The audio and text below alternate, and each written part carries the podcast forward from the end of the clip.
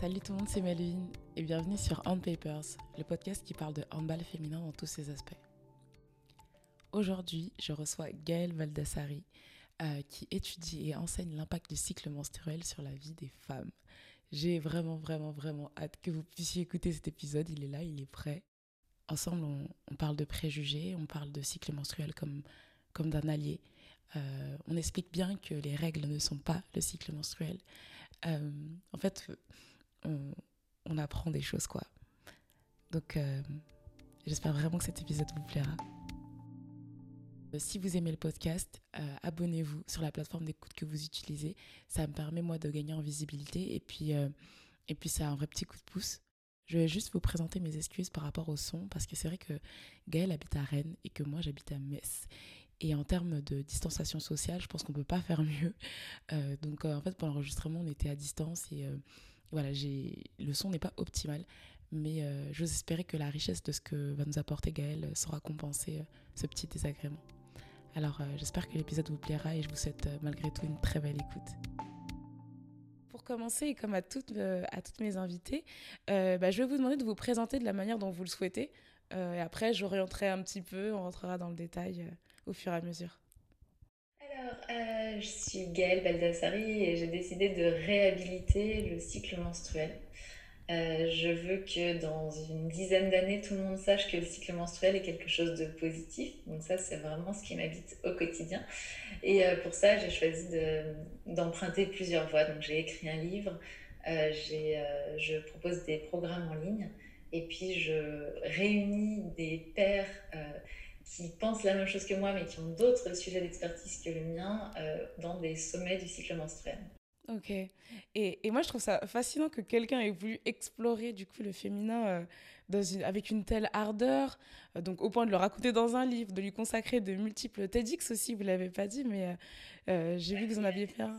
Ouais, des, un TEDx, des sommets du cycle menstruel. Qu'est-ce qui vous a poussé euh, dans votre, euh, je sais pas, dans votre parcours euh, à vouloir lui consacrer en fait votre vie?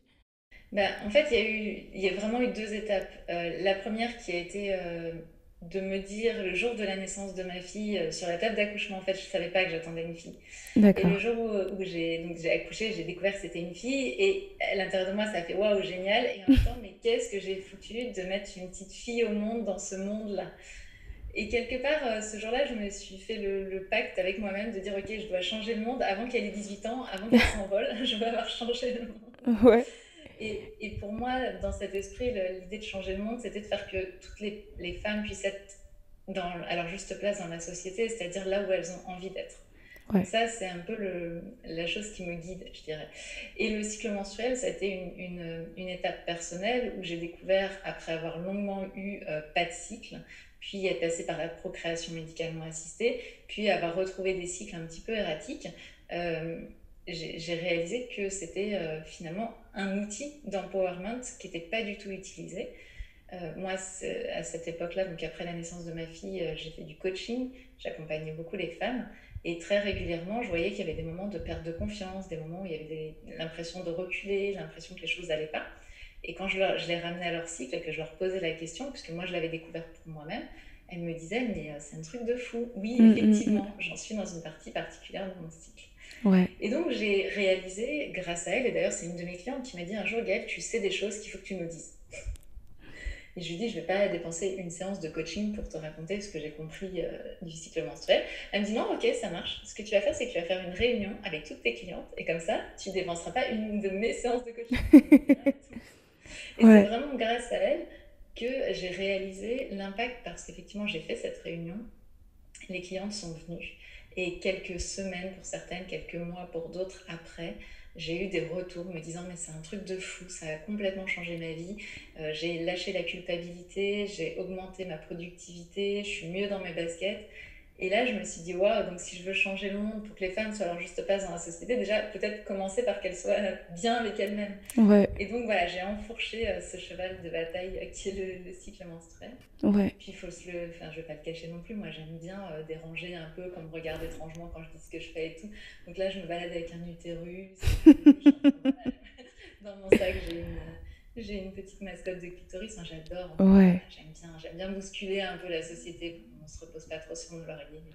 Qu'on attend.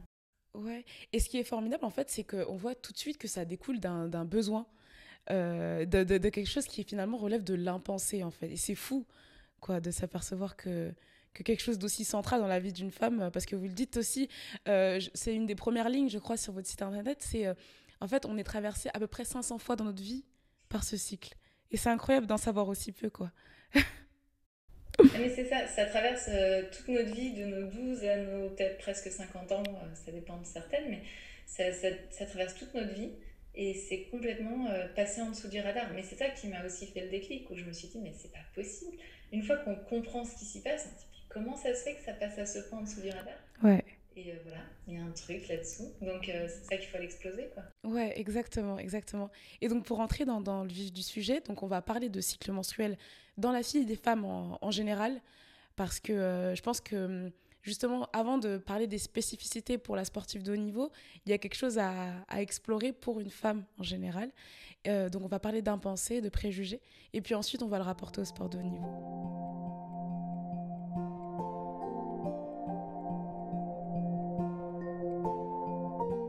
Donc j'ai vu dans un premier temps que vous avez sondé un bon nombre de femmes euh, en leur posant la question cycle menstruel, chance ou galère et, euh, et moi, je me suis dit, puisque en général, quand on parle de cycle menstruel, on mm. isole les règles. Euh, donc, cette partie du cycle qui est, un, bah, qui est souvent associée à de la douleur ou à des changements d'humeur. Et je me dis que bah, j'ai l'impression que du coup, la réponse pour moi, elle est évidente, ce sera plutôt galère, quoi, en général. donc, je me demande ce qu'il en a été statistiquement. Euh, de, votre côté et, surtout bah, pourquoi et comment est-ce qu'on peut, ouais, comment on peut l'expliquer Statistiquement, on a plus de 70% des femmes qui considèrent que c'est plutôt négatif. Ouais. Donc, euh, et encore, en plus, on pense que notre étude a été un peu biaisée parce qu'elle a été répondue par des personnes qui étaient déjà dans un environnement où on connaissait un petit peu. C'est-à-dire que je pense qu'il y a énormément de personnes qui ont vu passer notre enquête, mm. qui se sont dit non mais jamais de ma vie je réponds à ça. Donc en fait on pense qu'en plus euh, notre chiffre est sous-évalué parce qu'on n'est pas sur une enquête représentative de la population, mais bien une enquête qui a été faite auprès de 2400 femmes, mais euh, volontaires pour y répondre. Mm, mm. Euh, donc effectivement, oui, c'est ça. Et puis, on avait posé la question aussi, est-ce que pour vous, il y a une différence entre cycle menstruel et règles? Et je crois qu'on était à plus de 50% qui, qui disaient, voilà, il n'y a pas de différence pour moi. En tout cas, pour moi, les, règles, c'est mon cycle. Et d'ailleurs, c'est souvent hein, qu'il y a des personnes qui me disent, j'ai mon cycle. D'accord. Aujourd'hui. Je dis, bah oui, comme tous les jours. on est tout le temps dans le cycle, en fait.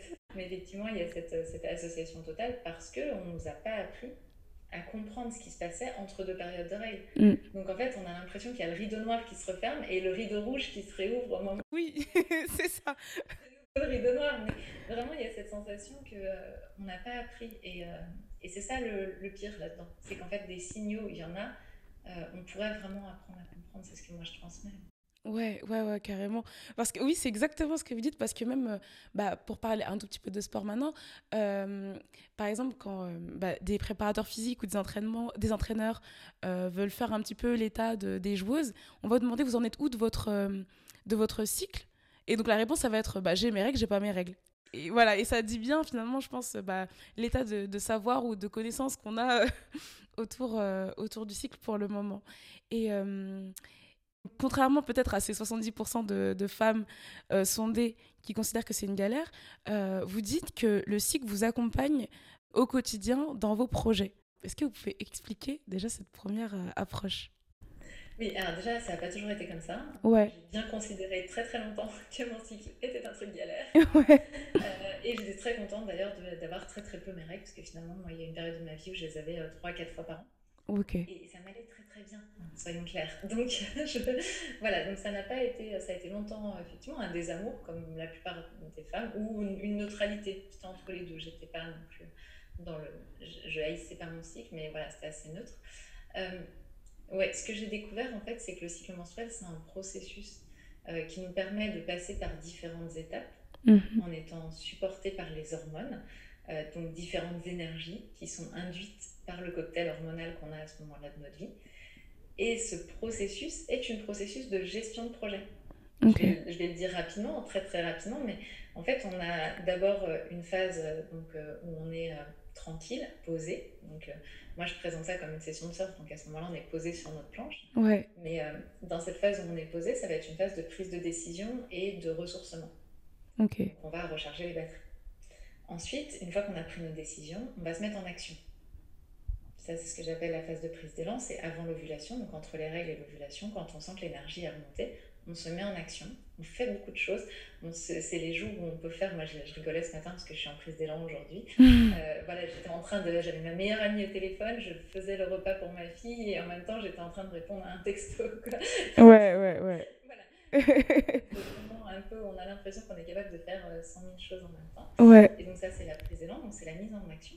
Et puis ensuite, il y a une, zone, donc la, zone autour de l'ovulation, on va être beaucoup plus encline à communiquer avec les autres à échanger, à accueillir aussi la parole des autres, mais vraiment cette notion de communication. Donc communiquer aussi sur ce qu'on a pu faire avant. Ok. Et puis ensuite, euh, on arrive dans la phase prémenstruelle. Donc la phase prémenstruelle, c'est cette zone, donc moi j'appelle le tube de la vague. Euh, c'est cette zone où effectivement le soleil nous arrive beaucoup moins. Hein. Euh, mm. On est comme dans un tunnel et on, est bien chahuté émotionnellement, mais on va aussi aller voir ce qui ne va pas dans notre vie. Donc on va être très critique. Ok. Quelque chose très incline à ça.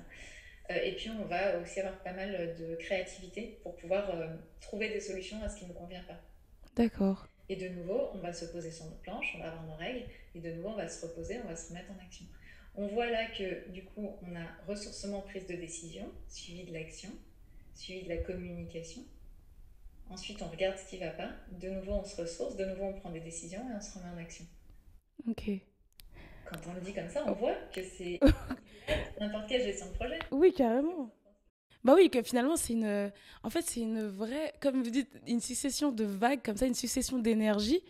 Et, euh, et, en fait, être en, en, capacité de, de, les identifier, ça permet justement de, de, bah de, de, surfer quoi, dessus. Mais c'est vrai que par exemple, quand, quand j'ai, lu du coup votre livre et que j'ai commencé à en parler un peu avec des, des collègues, il euh, y en a certaines qui me disent euh, Ouais, mais bon, moi, tu vois, une fois que, que je sais ça, j'ai peur de, euh, bah, de me dire Ah bah, bah, là, je suis dans la phase où je suis fatiguée, où je me ressource. Du coup, je, je serai fatiguée, quoi. comment on fait justement qu'on arrive là et que le mental, en fait, prend un peu le dessus? Ouais, ce qui est super essentiel déjà, c'est bah, déjà effectivement de dire au mental tu sais rien. le cycle, c'est ça. Parce qu'en fait, le corps nous fait ce dont on a besoin. Ce qui fait qu'il y a des moments où on va être fatigué 7 jours, puis d'autres moments on va être fatigué à peine une demi-journée. Mm. Et ça, ça va être en fonction de nos besoins, de la situation. Donc, passer la, le contrôle mental, c'est une grosse erreur parce qu'en fait, il n'en sait rien. Il fait juste ça en fonction du passé. Donc, ça, c'est la première chose. La deuxième chose à savoir qui est extrêmement importante une fois qu'on commence à comprendre le cycle menstruel, c'est d'avoir en tête que le cycle ne fonctionne pas avec nous comme une télécommande. Il va nous mettre dans une énergie, mais on n'est jamais incompétente de rien à aucun moment. Et euh, on a des ressources pour être en pleine forme. moi, quand je fais bah, un TEDx, le premier jour de mes règles, ce qui s'est passé, mhm, mhm. eh bien, je ne vais pas arriver sur scène en disant euh, Excusez-moi, je vais aller me coucher dans le sofa. je, je vais faire le show et je vais être présente. Donc en fait, euh, le cycle menstruel pas, ne donne pas des excuses pour nous foirer. Mhm. Clairement pas. On a des ressources à tout moment pour pouvoir fonctionner. En fait, on va pouvoir fonctionner ce qu'on appelle, ce que moi j'appelle la contrephase, tout le temps, quand on le souhaite.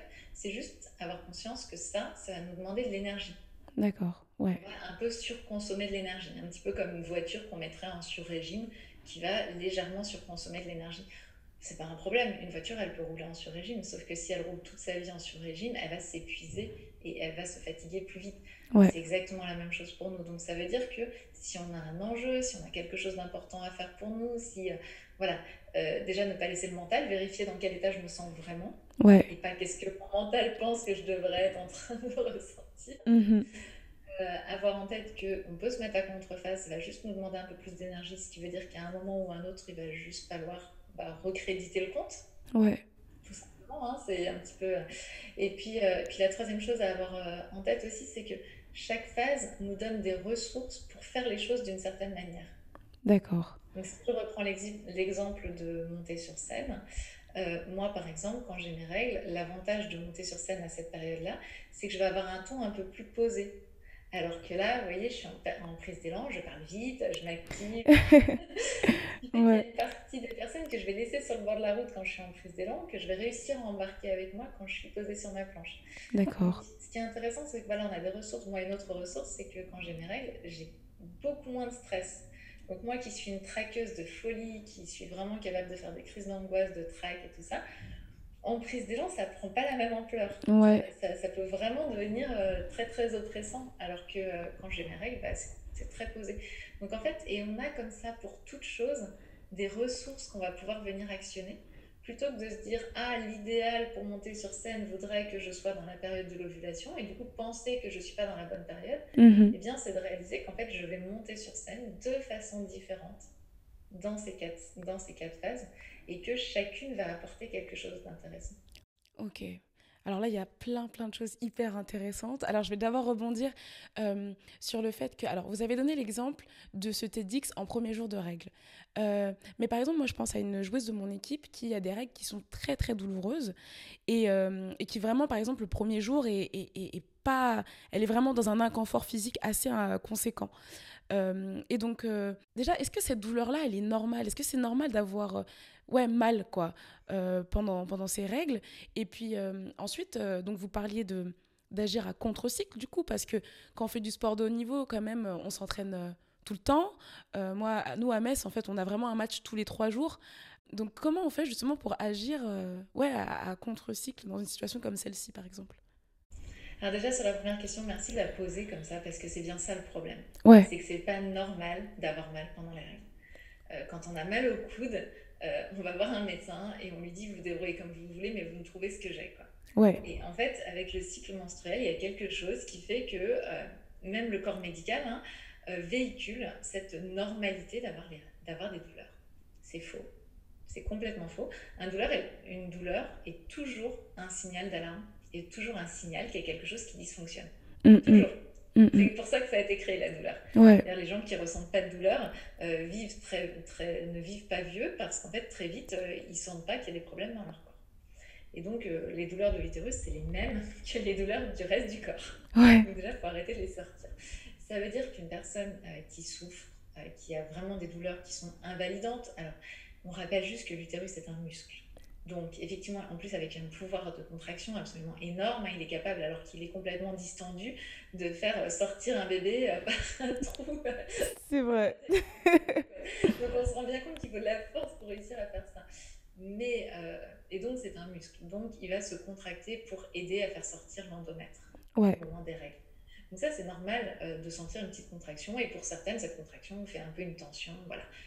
Ça, on est dans l'ordre du normal. On peut boire un petit peu plus d'eau si on est déshydraté, on peut mettre un peu de chaleur et ça va passer, ça va être complètement supportable. Si on est au-delà de ça, ça veut dire qu'il y a quelque chose de pathologique.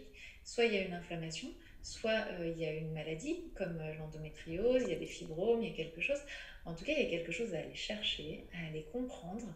Et euh, si le corps médical a fait toutes les recherches et annonce qu'il n'y a rien, soit on continue d'aller en voir d'autres, soit on va avoir des, des, praticiens alternatifs, comme euh, les naturopathes, les praticiens en médecine traditionnelle chinoise, les praticiens en Ayurveda, d'autres personnes comme ça, qui, enfin, d'autres euh, professions comme ça, dans lesquelles euh, l'entièreté du corps est prise en compte. Ouais. Et dans lesquelles on va peut-être se rendre compte que une intolérance alimentaire, un type d'inflammation, quelque chose d'autre, va générer cette surréaction. Ouais, et, et, donc ça me fait penser à ce que vous évoquiez aussi. Euh, vous parlez d'autonomie gynécologique. enfin, je ne sais pas si c'est ça, mais c'est peut-être être justement capable euh, bah, d'aller au bout de la consultation pour comprendre que finalement cette douleur-là, comme vous dites, n'est pas normale, quoi, et, euh, et d'en faire quelque chose. En tout cas, il faut fuir toute personne qui commence par dire que c'est normal. Ouais. A priori, c'est pas une personne qui va nous aider. Euh, c'est déjà trouver une personne qui, qui reconnaît que c'est pas normal. Il y en a, hein, euh, dans les médecins, il y en a qui reconnaissent que c'est pas normal. Ouais. Voilà, il faut parfois faire plusieurs praticiens, mais c'est comme ça. Et effectivement, avoir en tête que c'est pathologique. Enfin, une douleur invalidante de règles est une pathologie, et le signal d'une pathologie. Ok. Donc il va falloir comprendre ce qu'il y a. Et puis, euh, c'est pas, pas définitif. Hein. Même les douleurs d'endométriose, moi j'ai beaucoup de clientes qui ont de l'endométriose, même les douleurs d'endométriose, par la compréhension du processus de l'endométriose, du processus inflammatoire et de tout ce qui va avec, euh, il y a la possibilité de d'amener à une diminution des douleurs. Mhm. Par une hygiène de vie, par la compréhension de ce qui se passe, par une diminution du stress, plein de choses. Et par le simple fait euh, voilà, de suivre le, processus directif ton cycle, c'est-à-dire d'accepter aussi de se reposer à certaines périodes euh, de son cycle un petit peu plus qu'à d'autres. Oui. Ce qui m'amène à la question comment je fais, parce que quand j'ai un match de, de hand tous les trois jours, euh, Alors, moi, j'ai envie de dire que cette... là, la réponse, elle est très protéiforme. Mais la première réponse que j'ai envie de dire, c'est euh, quand j'ai un match, il faut que je sois au rendez-vous. Mm. Oui. Ça, ça me semble essentiel. Donc, ça veut dire que ce match-là, il est, entre guillemets, pas discutable dans la notion de rendez-vous. Donc ça, ça va être une zone qu'on va peut-être fonctionner à contrephase, on va voir ensemble ce qu'on peut faire avec ça. Ça, il faut être au rendez-vous. Mais il y a tout ce qui se passe autour. Il y a est-ce que euh, je dois avoir ma, ma, cuisine qui est nickel et la vaisselle qui est faite? Est-ce que je dois avoir, euh, je sais pas, moi, été boire un verre avec des copains avant alors que je n'avais pas forcément envie Est-ce que je dois. En fait, c'est tout ce qu'on va rajouter autour qui souvent va rajouter de la fatigue pas indispensable. Mhm. Moi, j'appelle passer ça en mode service minimum. C'est-à-dire que je fais ce qui est essentiel, là où je dois être au rendez-vous, euh, comme moi quand j'ai un podcast, quand j'ai, voilà, je, je, fais le job, mais derrière, je ne m'oblige pas à aller surjobber, quoi. oui. oui, oui, je comprends. voilà, donc il y a déjà cette notion de service minimum qui est super intéressante à avoir en tête parce que euh, voilà, la poussière peut attendre, il y a plein de choses. En fait, on se rend compte que dans une vie, il y a tellement de choses qui peuvent attendre en vrai. Ouais. Euh, même le linge, même tout ça. Enfin voilà, il y a beaucoup de choses qui peuvent attendre comme ça. Mhm. Euh, l'administratif, que sais-je, il y a plein de choses qui peuvent attendre. Donc déjà, mettre de côté tout ce qui peut attendre et se concentrer sur euh, le rendez-vous qu'on a. Ensuite, effectivement, il y a un rendez-vous sportif qui fait que bah, parfois c'est difficile quand on se sent fatigué, quand on se sent... Et là, bah, j'ai envie de dire, ça va dépendre surtout dans un sport collectif. Ça va dépendre un petit peu des interactions qu'on peut avoir parce que justement, je disais tout à l'heure qu'on a des ressources spécifiques. Peut-être que en ayant moins de stress, en ayant plus un regard posé sur les choses, on va peut-être plus apaiser l'équipe, mm. mais être peut-être à certains moments un peu moins dans l'action directe. On peut peut-être communiquer, et ça, moi, c'est mon rêve à terme, hein, euh, que ça soit possible dans tous les sports, notamment d'équipe, qu'il y ait cette communication, de dire, bah tiens, moi, aujourd'hui, je vais peut-être un peu moins courir sur tous les fronts. Est-ce qu'on peut trouver une solution pour que euh, moi aussi, je sois un peu en mode service minimum pour être vraiment au rendez-vous quand il y en a besoin? Ouais, ouais, ouais. Courir plus que de raison. Mais ça, c'est un fruit. Enfin, ça, c'est une utopie, j'ai conscience. Mhm. C'est-à-dire que ça veut dire qu'au fur et à mesure, il va falloir que ça s'intègre dans nos vies. Carrément. Et que petit à petit, on apprenne, tiens, c'est quoi mes ressources à moi dans cette période-là que je vais pouvoir mettre au service de l'équipe? Oui. Oui, en fait, l'enjeu, c'est d'être capable de. En fait, d'accepter la chose suivante, c'est que euh, le cycle. Euh, euh, donc fait partie intégrante des énergies qui peuvent me traverser. Euh, c'est pas forcément euh, comment dire quelque chose de constant parce qu'un des trucs qui existait aussi, je sais moi dans le sport collectif, c'est que parfois une fille qui n'a jamais eu de règles douloureuses, si un jour elle arrive et qu'elle dit ah là aujourd'hui j'ai vraiment très très mal, j'ai un peu du mal à faire ça, tout d'un coup, tu as tout le monde qui va se retourner, qui va se retourner et dire Non, mais attends, t'as jamais eu mal, qu'est-ce que tu veux Tu es en train de tricher, quoi.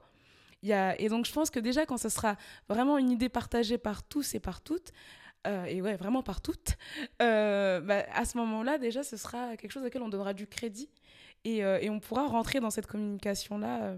C'est clair que la, variabilité est énorme. Ouais. Parce qu'en fait, la façon dont on va vivre notre période de règles ou même la période prémenstruelle, parce que pour certaines sportives, c'est la période la plus difficile. Ouais. Certaines disent, voilà, au moment des règles, j'ai pas, finalement pas tant que ça de problème.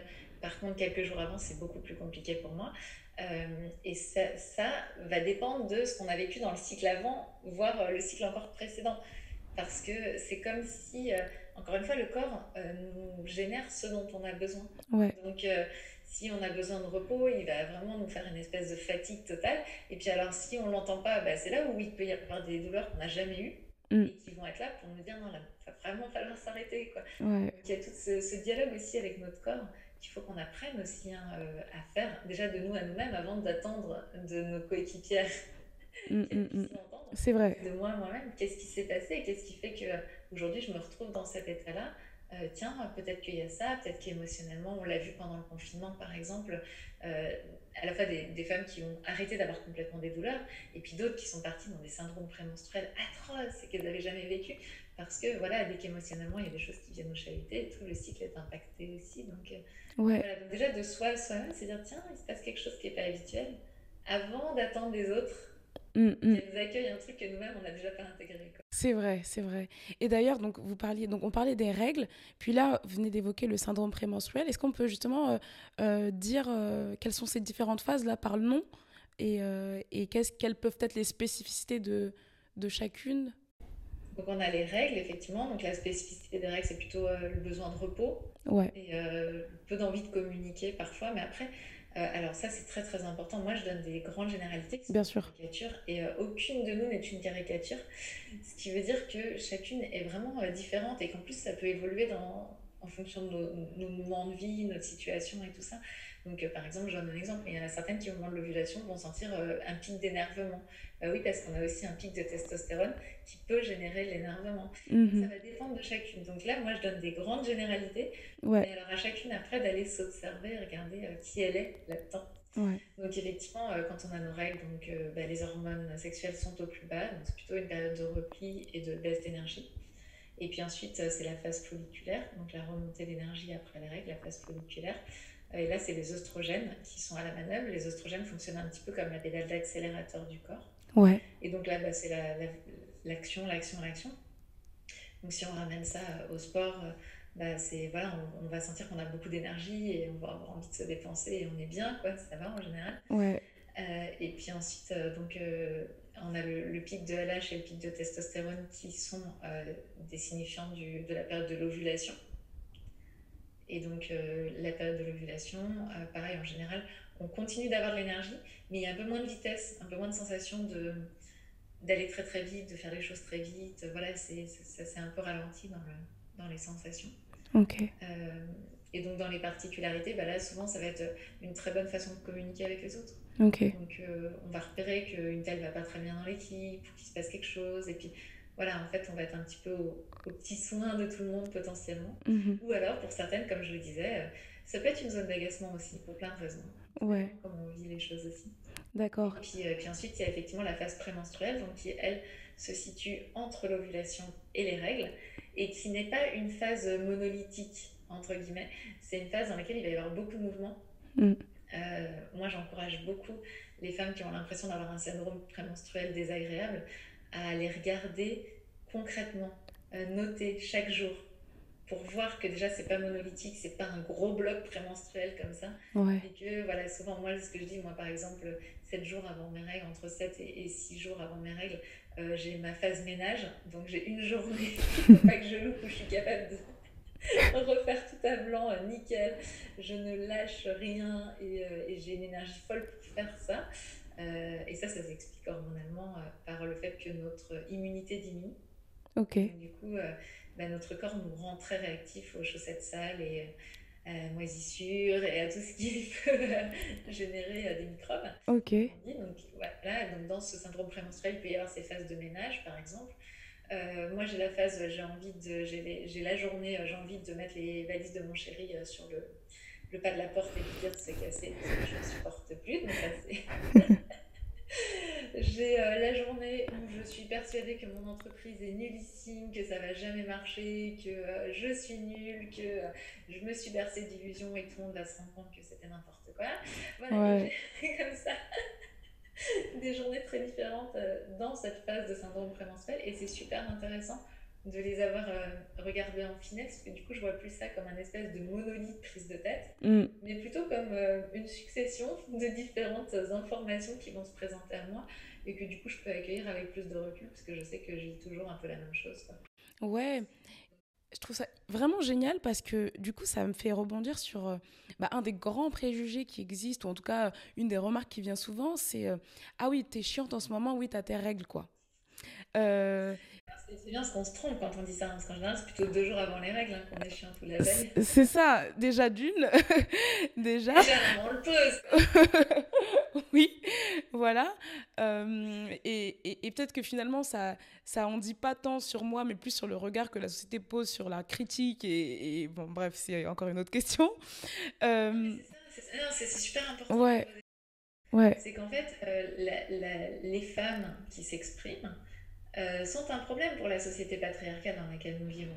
les femmes qui s'expriment en critiquant, en disant haut et fort, il y a quelque chose qui ne me convient pas, c'est un problème pour la société patriarcale. Et moi, je suis complètement d'accord que ça dit beaucoup plus sur l'inconfort de la société à recevoir nos propres doléances euh, en mode un peu critique, mm. euh, plus que sur la réalité de quelque chose où on est chiant. Sauf que la plupart des femmes se sont même complètement. Euh, on, pris ça pour elle en disant oui, c'est vrai, je suis chiante à cette période-là. Et c'est ça qui est complètement dingue, c'est qu'en fait, c'est voilà, c'est complètement fou d'avoir intégré ça au point de penser de soi qu'on est chiante, alors qu'en réalité, on est juste en train de régler des trucs. Ouais, ouais, ouais, ouais, vraiment. Et du coup, je me, je me posais la question aussi, puisque vous avez évoqué pas mal d'hormones. Euh, est-ce qu'il y a un lien privilégié, du coup, entre nos, nos ressentis, nos émotions et euh, justement nos hormones, en fait, dans tout ce cycle Clairement. Tout le temps, ouais. oui, oui, clairement. Ouais. oui, les oestrogènes vont plutôt nous mettre dans une. Euh, bah, en énergie, mais à la fois aussi dans quelque chose de positif, de lumineux, d'aller vers l'extérieur. C'est normal. En fait, la période où les oestrogènes sont là, c'est une période euh, qui, est, qui, est, avant l'ovulation. Donc, c'est le moment de trouver la bonne personne pour se reproduire. À un moment, il faut être clair. Ouais. Le menstruel, c'est quelque chose de très animal. Donc, il y a tout intérêt à nous pousser vers l'extérieur pour aller sortir de notre grotte à l'époque et de notre maison maintenant, euh, pour aller chercher la personne adéquate pour se reproduire. Et euh, de façon tout aussi animale, une fois que je suis infertile après l'ovulation, parce que du coup je suis totalement infertile après l'ovulation, bah, en fait la progestérone, qui est l'hormone euh, majoritaire, même s'il y a de nouveau des oestrogènes dans la deuxième partie du cycle, la progestérone. Et l'hormone, euh, bah, d'ailleurs son nom le dit, hein, progestérone c'est progestation. C'est l'hormone qui va préparer à la gestation. Elle, elle va nous dire, ma cocotte, tu re-rentres dans ta grotte, tu fais le ménage, tu fais en sorte que ce soit nickel, parce que le jour où tu seras enceinte, tu n'auras plus que ça à faire. Mmh mmh et donc la progestérone va par exemple nous apaiser. Donc il y a moins ce côté excité, etc. Il y a vraiment un apaisement mais elle va aussi avoir un truc un petit peu anxiogène euh, parce que cette anxiété va nous ramener dans notre grotte, ramener dans notre chez nous. Ouais, Bien sûr, oui, les hormones sont beaucoup à la manœuvre. Alors après, ce qui est intéressant, c'est qu'encore une fois, on n'est pas piloté par elles. Une fois qu'on a conscience de ce qui se passe, on peut prendre la décision de sortir de chez nous, de faire ce qu'on a à faire. Mais tant que c'est inconscient, oui, elle nous pilote. Tant qu'on ne comprend pas, quelque part, elle nous pilote parce que c'est un peu malgré nous et on comprend pas trop ce qui nous tombe dessus. Ouais. Oui, c'est vrai. Et qu'en en fait, une fois qu'on les connaît, on est capable du coup d'établir euh, des stratégies euh, pour euh, pouvoir continuer à vivre notre vie de manière intentionnelle, quoi.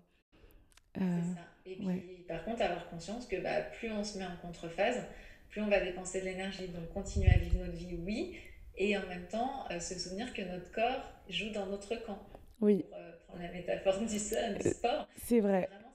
C'est-à-dire que souvent, on peut avoir l'impression, pour plein de raisons, que bah voilà, je suis fatiguée aujourd'hui, j'ai pas mes règles, j'ai mes règles, mon corps est contre moi, quoi. Il y a un peu cette distanciation. Et notre corps, il joue toujours dans notre camp.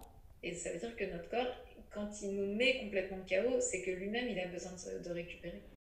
Ouais, ouais, ouais. Et donc, oui, voilà. Et donc, on en revient à l'exemple euh, très pertinent euh, qu'on a cité précédemment.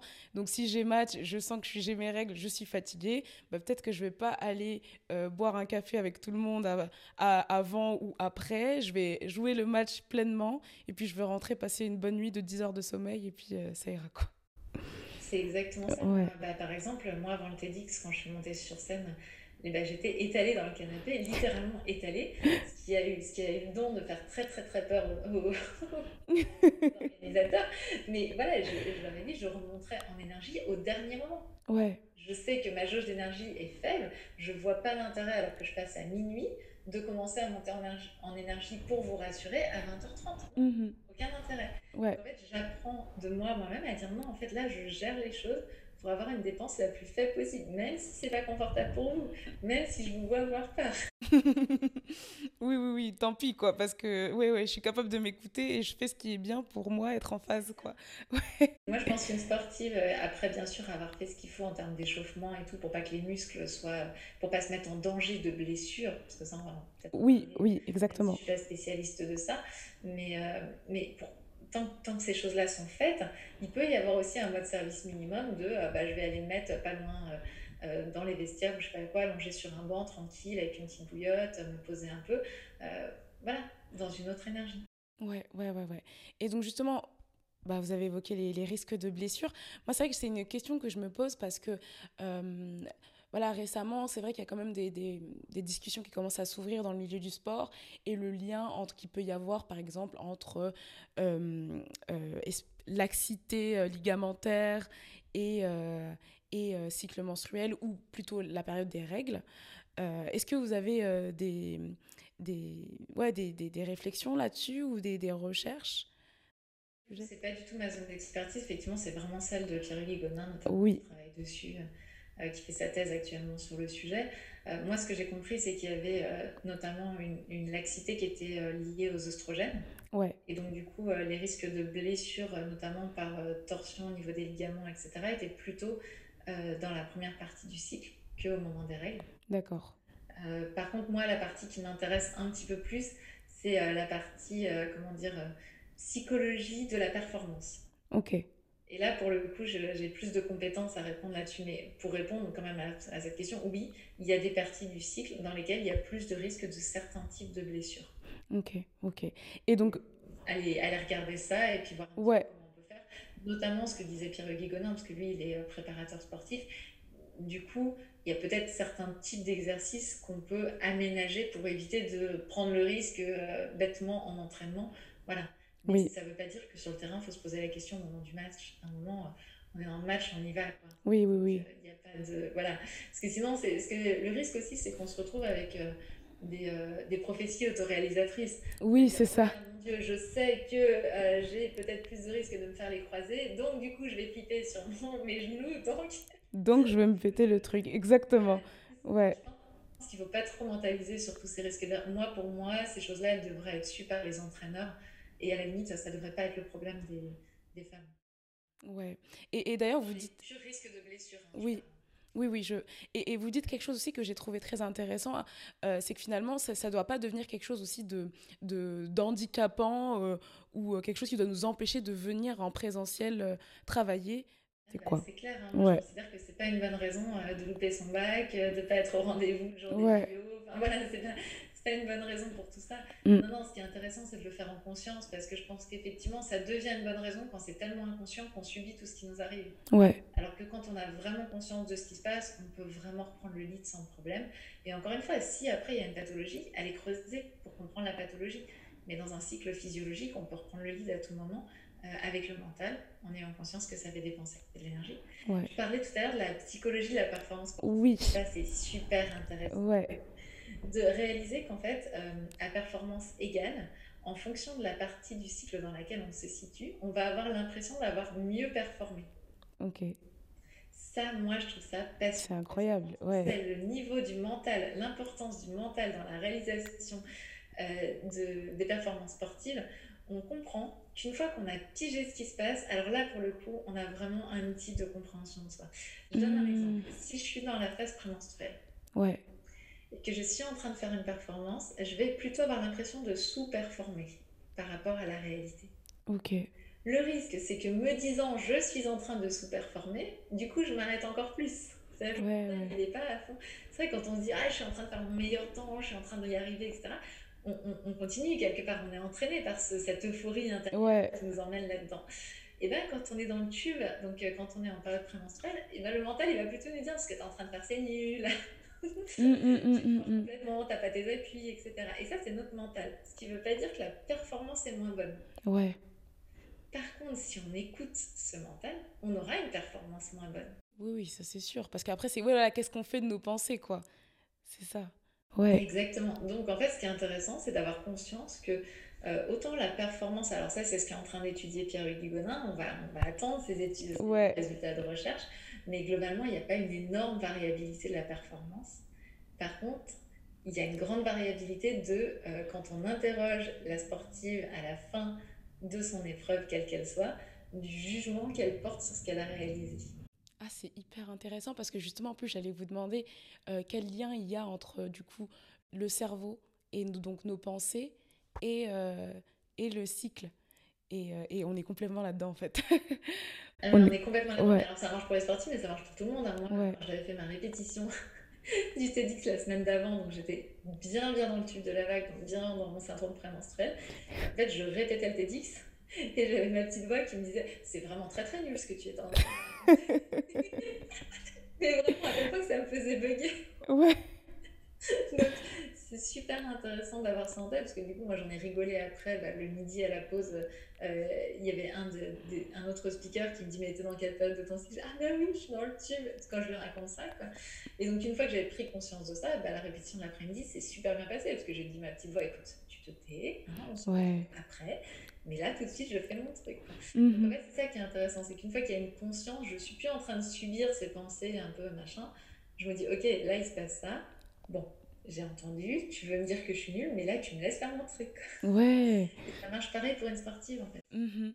Mhm. Et c'est formidable parce que, donc moi je disais que, je vous disais en off tout à l'heure que je vous ai découvert suite à la formation de, de l'ICASAR sur l'accueil des émotions euh, pour la performance. Et finalement, c'est en vrai, en vraie complémentarité en fait que, que ce que vous venez de, de dire parce que bah, une fois que je suis capable d'accueillir ce qui se passe euh, en moi, alors je peux tout à fait euh, faire preuve de, de, plus de clairvoyance en fait par rapport à, ma lecture des choses et, et si, euh, par exemple, euh, comme moi, mais comme d'autres aussi, et c'est pas le cas de tout le monde, hein, mais moi j'ai souvent euh, des émotions un peu de tristesse qui viennent au moment des règles. Mm. et donc du coup, c'est cette sensation d'avoir envie de pleurer, etc.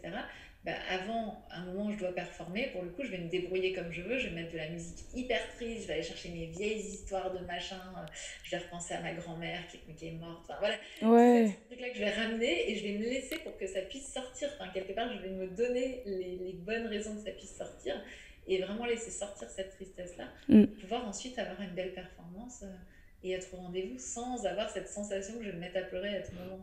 Mhm. C'est ça le truc, c'est qu'une fois qu'on se comprend, une fois qu'on comprend ces émotions qui, qui nous traversent, euh, grâce supportées par ces hormones, eh bien, on va pouvoir aussi les accueillir, mais les accueillir au bon moment pour nous. Ouais. Et pas être submergé par elles à un moment qui n'est pas forcément le moment qui nous convient. Voilà, donc quand, euh, moi c'est ça, hein, quand je sens depuis le matin que, que j'ai envie de pleurer, bah, si c'est dans ma vie tous les jours, je me dis, bah, si ça sort, ça sort, si ça sort pas, ça sort pas. Bah, si c'est un jour important pour moi et que c'est pas, ça va pas être forcément le moment. Alors après, ce qui est intéressant aussi, c'est tiens, comment je peux accueillir que j'ai cette envie de pleurer dans une performance. Mais ça, c'est encore autre ouais.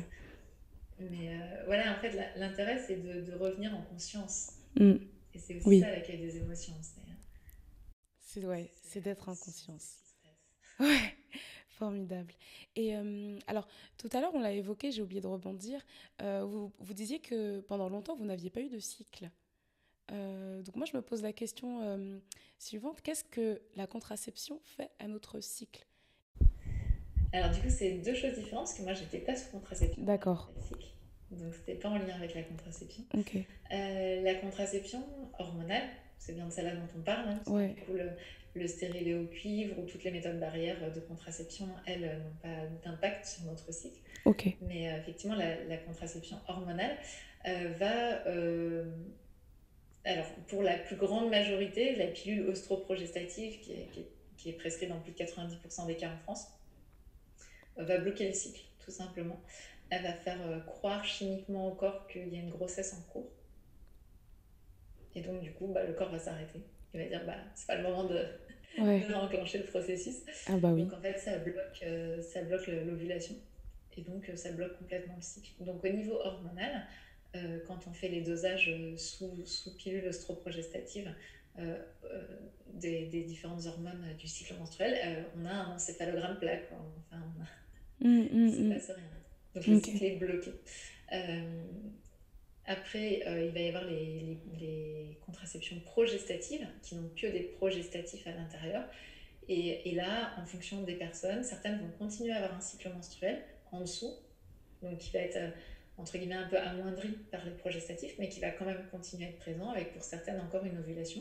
Et puis d'autres, euh, le cycle va complètement s'arrêter. Ok. Alors ça, c'est la théorie. Maintenant, il y a des femmes qui vont me dire, oui, mais Gaëlle, moi, sous pilule œstroprogestative, je ressens complètement le processus du cycle menstruel que tu présentes. Ouais. Elles ont raison. Enfin, si elles le vivent. Ok, oui, bah oui. Elles le vivent. En ouais. fait. Carrément, carrément. Zéro question à se poser. En fait, c'est ça qui est complètement fou, c'est qu'on voudrait expliquer euh, le, le, processus absolument par des taux hormonaux, etc. Oui, les hormones supportent ce processus-là. Il y a 24% des hommes, donc des hommes cisgenres, hein, des hommes qui ont un pénis, donc pas d'utérus, euh, qui euh, vivent ce qu'on appelle le syndrome du mal irritable, qui est euh, bah, finalement un truc qui ressemble très très fort au syndrome, au, au, au cycle menstruel. Ouais et dans sa durée et dans sa façon de se faire. Parce que le cycle menstruel, c'est un cycle parmi tous les autres cycles. Si vous regardez le cycle des saisons, le cycle de, de, de la, la, vie même, quand on est jeune, on a plein d'énergie, on est plus mature à un certain âge, et puis l'énergie redescend euh, plus tard. Donc il y a déjà le grand cycle de la vie, puis ensuite mm. il y a le cycle des saisons. on voit aussi qu'il y a le cycle de notre semaine. Hein. Le lundi, souvent, on n'a pas du tout la même énergie que le vendredi, en fonction de ce qu'on a à faire. Donc il y a le cycle de nos projets quand on est à fond dans le démarrage d'un projet, souvent on sent qu'on a beaucoup, beaucoup d'énergie. Et puis voilà, les choses se maturent. Et puis à un moment, on commence à aller voir ce qui ne va pas. Et puis, euh, puis à un moment, on va peut-être prendre un peu de recul avant de se remettre en action. Donc tout ça, ce sont les cycles qu'on trouve partout dans la vie.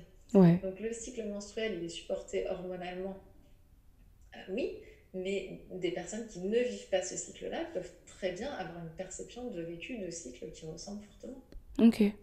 Ok, ça marche. Donc, euh, et, nous qui vivons un cycle menstruel, on a tous les autres.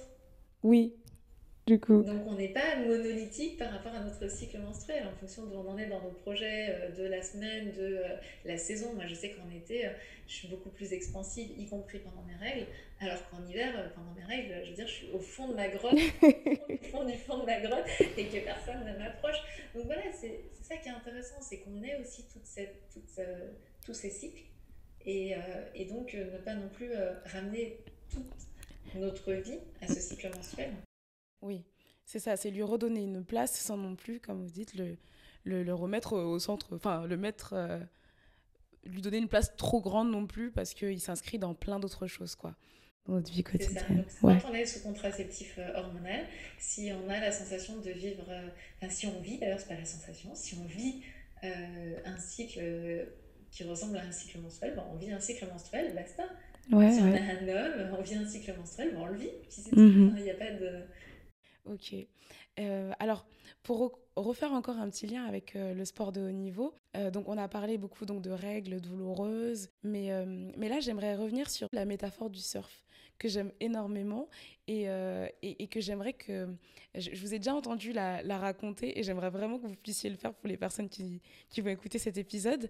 Parce que je pense qu'une fois qu'on l'a en tête, ça peut vraiment parler à des sportifs de haut niveau dans, dans la gestion justement de, de projets. Et là, j'ai envie de dire d'un match, d'une course, euh, d'une compète.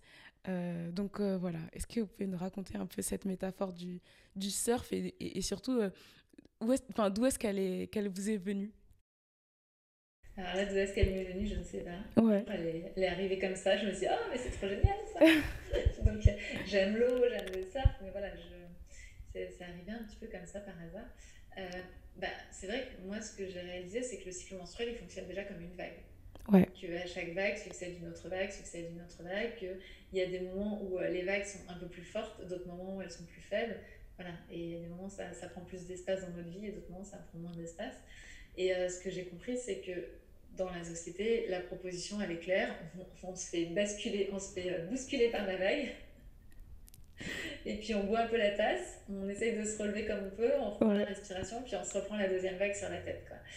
Et, euh, et puis il y avait une autre proposition qui est de dire bon, bah moi je me mets sur la plage et je veux plus voir les vagues, donc du coup je prends une contraception hormonale et j'en ai marre de boire la tasse. Mm. Et donc j'ai l'impression qu'il n'y avait que ces deux propositions-là. Et j'ai réalisé bah, que cette vague, finalement, comme les vagues de l'océan, c'est une énergie. Et que cette énergie, on peut choisir de la surfer. Ouais. Plutôt que de boire la tasse tous les mois. Donc, euh, donc je me suis dit, ok, ben on va prendre cette, euh, on, va aller surfer cette énergie-là. Et je me suis rendu compte que le cycle menstruel fonctionne exactement comme une session de surf. C'est-à-dire que euh, bah, au début d'une session de surf, on est posé sur notre planche, tranquille, on se repose, c'est le début de, du cycle menstruel, le début de nos règles. Et puis, puis on va prendre la décision dans quelle direction je vais aller surfer. Puis on va commencer à regarder derrière ça. Puis on va avoir une vague qui bombe au loin dans l'océan. On va se dire, celle-là, on va la choper. Puis on va se mettre à ramer, à ramer, à ramer. Et là, c'est la, remontée d'énergie après les règles. On est dans l'énergie de l'action, puisqu'on est en train de ramer. On est dans notre prise d'élan. Et puis, euh, à un moment, ça y est, la vague nous porte suffisamment pour qu'on n'ait plus besoin de ramer. Mhm. Et à ce moment-là, on va pouvoir se mettre debout sur nos planches et debout, on va se mettre à rayonner, à interagir avec les autres, à pouvoir communiquer sur tout ce qu'on a fait. Et puis, euh, à un moment, on va descendre dans le tube de la vague effectivement, dans ce tube de la vague, moi, c'est ce que je dis, c'est la partie la plus kiffante et la plus flippante. En surf, comme dans le, comme dans le cycle menstruel. Euh, parce qu'en surf, effectivement, on est, on est dans le tube et la vague peut se refermer sur nous à tout moment. Et dans le cycle menstruel, eh bien, on est souvent ballotté par nos émotions. Et on peut avoir la sensation que le soleil vient un petit peu moins vers nous euh, dans le tube de la vague. Puis on a aussi cet effet de tunnel, de réverbération de nos pensées négatives, où on peut avoir l'impression que voilà une pensée je sais pas, par exemple, si on dit euh, de son conjoint il me saoule, ça peut faire il me saoule, il me saoule, il me saoule, il me saoule, il me ultra saoule, avec cet esprit comme ça, voilà, de réverbération dans ce tube de la vague où nos pensées rebondissent et reviennent à nous euh, en s'amplifiant. Et puis, bah, parce que c'est l'avantage d'un cycle menstruel comme d'une session de surf, une fois qu'on a terminé le tube de la vague, on va se reposer de nouveau sur notre planche et redémarrer pour un nouveau cycle. Super. Merci beaucoup, j'adore cette métaphore.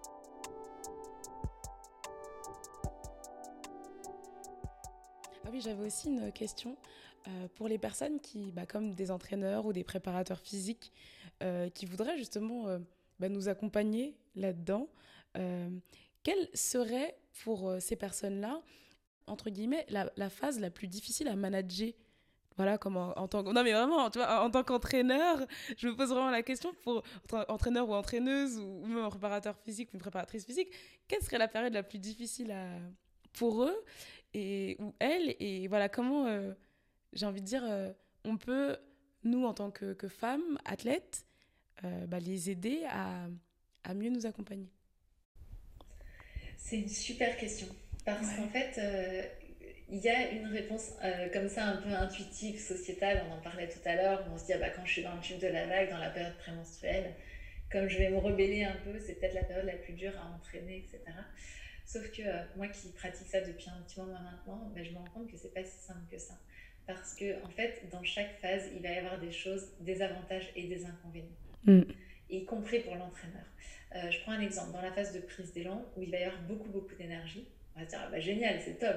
Là, pour le sport, il n'y a pas de problème, j'y vais, je suis en forme, je suis en plus plutôt joyeuse, tout ça. Top.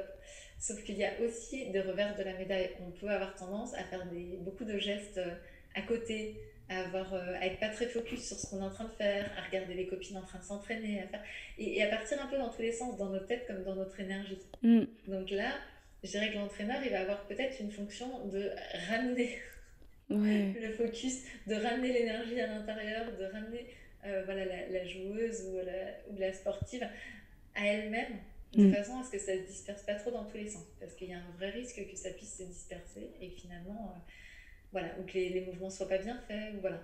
Mm-hmm. Parce qu'il euh, y a, y a un truc comme ça, un petit peu, ça part dans tous les sens. Ensuite, dans la période de, de l'ovulation, donc la période où on est debout sur notre planche, pareil, on peut se dire, ah, c'est bien, en plus on a de la force physique dans cette période-là et tout. Et puis on est vraiment euh, encline à aller, euh, euh, comment dire, nourrir la relation à l'autre. Donc ça veut dire qu'on va nourrir la relation à notre entraîneur, on va être super sympa et tout ça. Mais ça veut aussi dire qu'on va peut-être un peu moins s'exprimer sur ce qui ne nous convient pas. On va peut-être aussi un peu plus aller dans des zones où, bah, pour nourrir la relation à l'entraîneur, on va pas dire, bah, tiens, là ça me tire, là c'est douloureux, etc. Donc là, il y a peut-être une zone d'attention de, tiens, euh, qu'est-ce qui fait qu'elle me fait plaisir, mais que peut-être elle est en train de se cramer quelque part. Mmh mmh c'est pour ça que c'est intéressant. Dans la zone prémenstruelle, effectivement, il va y avoir peut-être plus de difficultés à gérer la partie émotionnelle pour un entraîneur ou une entraîneuse. Et euh, en même temps, eh bien, on peut, on peut faire confiance quelque part. Euh, dans cette période-là, pour qu'il y ait une forme de focus, pour qu'il y ait ok, si on la ramène, si on ramène euh, la sportive à ses objectifs, pourquoi tu es là en train de t'entraîner? À la limite, l'entraînement, il peut passer quasiment tout seul. Ouais. Parce qu'il y a cette notion de je sais pourquoi moi j'ai envie de faire ça. Mm, mm. Et là, je vais faire attention aussi à mon corps. Je vais pas me mettre en danger. S'il y a un mouvement que j'ai pas envie de faire, je vais envoyer bouler peut-être l'entraîneur ou l'entraîneuse. Mais en même temps, en contrepartie, je me crame pas. Ouais. Donc, ouais, ouais. et quand on, est, euh, quand on est posé sur nos planches, donc à la période des règles, effectivement, c'est une période où il va y avoir peut-être besoin de plus. Euh, bah, ça va être plus dur de, de créer l'énergie de l'entraînement, du mouvement, etc. Donc, on va peut-être avoir l'impression en tant qu'entraîneur ou préparatrice sportive ou préparateur sportif euh, d'avoir besoin de, de, tirer, je dirais, la sportive un petit peu plus. Mais en contrepartie, elle peut aussi euh, apporter, avec une forme de recul sur ce qui est en train de se passer, un regard sur euh, ses objectifs, sur ses entraînements, sur ce qui lui convient et ce qui ne lui convient pas, qu'elle ne porte pas d'habitude. Mm, en fait, mm, mm. tout est une danse. Et pour moi, ça serait dommage de se dire Ah, elle est chiante dans cette partie, donc c'est la partie la plus difficile à gérer.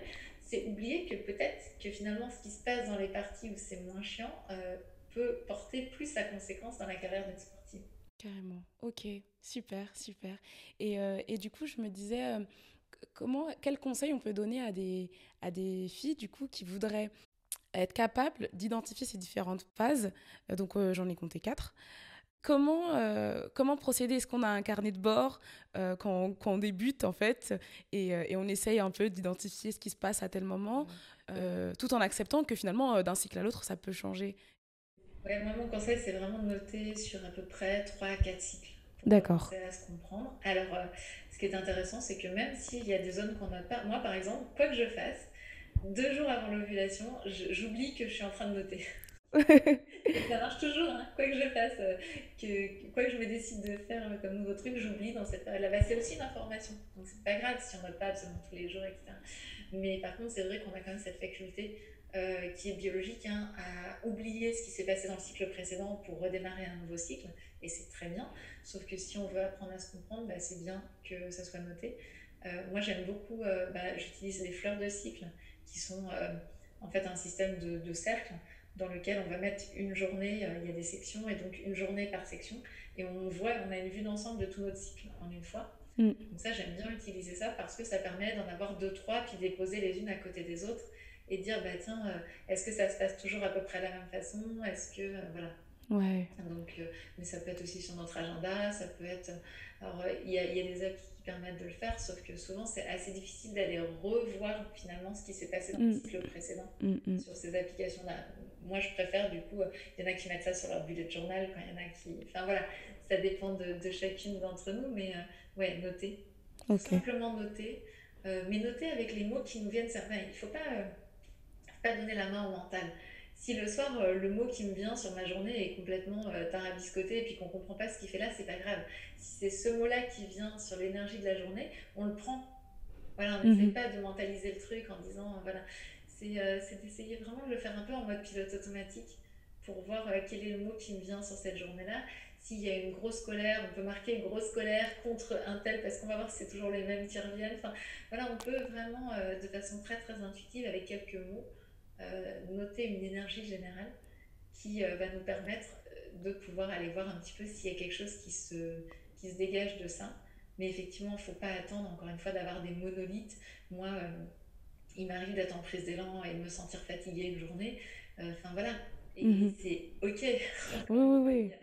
Enfin, c'est normal en plus. En plus Au-delà d'être OK, c'est normal. Mais par contre, il y a une énergie générale qui se dégage où on se rend compte qu'on est beaucoup plus capable d'abattre des choses dans certaines périodes de notre cycle et a d'autres, bah, on sent que ça rame un plus. Ouais, ok. J'aimerais vous poser une question aussi euh, qui est beaucoup plus euh, enfin, personnelle. Et... Est-ce que vous avez des questions par rapport au sport de haut niveau, justement, et des, et des interrogations euh, sur ce qui se fait ou ce qu'on pourrait faire ou pour continuer à progresser là-dessus? Bah, moi, j'aimerais bien souvent être une petite souris, en fait, pour comprendre concrètement euh, quelle est la...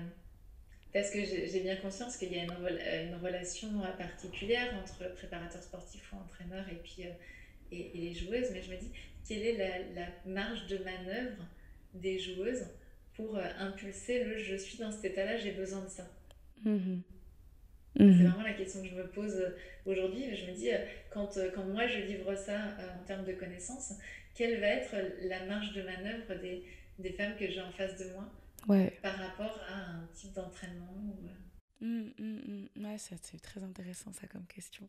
J'aurais carrément pu vous la poser en question signature. Et donc euh, voilà, si vous avez des, des suggestions euh, à me faire ou un sujet qui vous intéresserait, euh, quelque chose qui voilà, vous intéresse dans le sport. Et déjà ça, c'était une belle, une belle première piste. Mais voilà, s'il y en a d'autres, je suis preneuse. Ouais, c'est intéressant. Il y a tellement de choses à faire, je pense, dans le sport. Ouais, moi j'aimerais dire, ouais, c'est ça, c'est comment redonner la main aux sportives pour euh, c'est un peu dans la lignée de ce que j'ai dit avant. Ouais. vraiment ça, c'est quels seraient les outils pour euh, redonner la main aux sportives, pour qu'on leur fasse confiance à la fois euh, pour qu'elles performent. À la fois, j'ai bien conscience hein, que pour qu'on performe, il faut qu'on soit aussi un peu poussé. Oui. Et donc, c'est ce juste équilibre entre comment faire pour être suffisamment poussé, pour dépasser un petit peu mes limites et finalement me dépasser au fur et à mesure, tout en continuant, tout en me respectant profondément euh, parce que je pense sincèrement que c'est la voie de la plus grande réussite possible. Ouais. Ok. Bah, c'est formidable comme, euh, comme euh, réponse de fin et, je vous remercie énormément.